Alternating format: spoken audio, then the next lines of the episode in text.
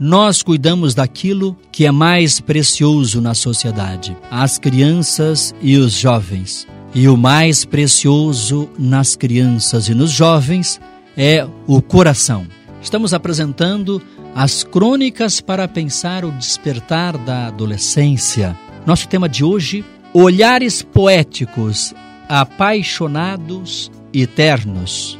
Um calafrio na espinha, um friozinho na barriga e uma sensação de pertença invade o coração quando dois olhares apaixonados se encontram.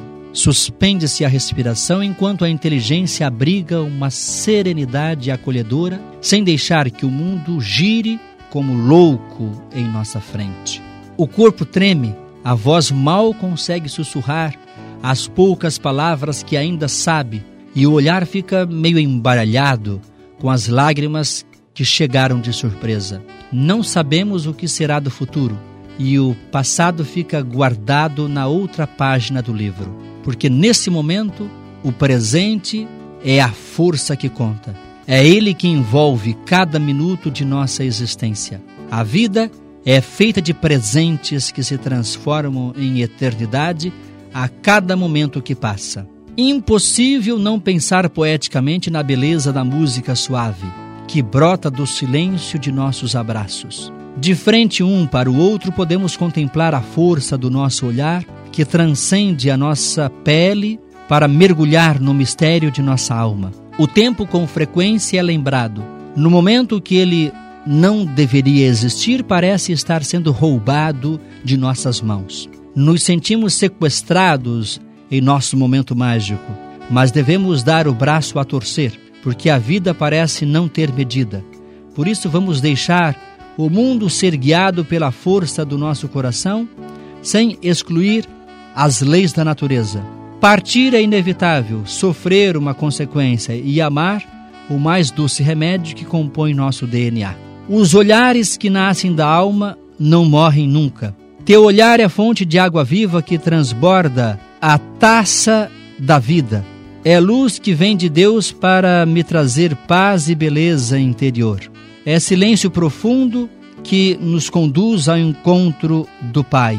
É canção que se traduz em poema quando não conseguimos cantar, mas apenas meditar nos versos sagrados dos olhares que lampejam. Ao pouco, aos poucos, vamos mergulhando no oceano do amor para poder descobrir os mistérios mais lindos presente no sacramento da presença viva que nos faz lembrar do amor de Deus.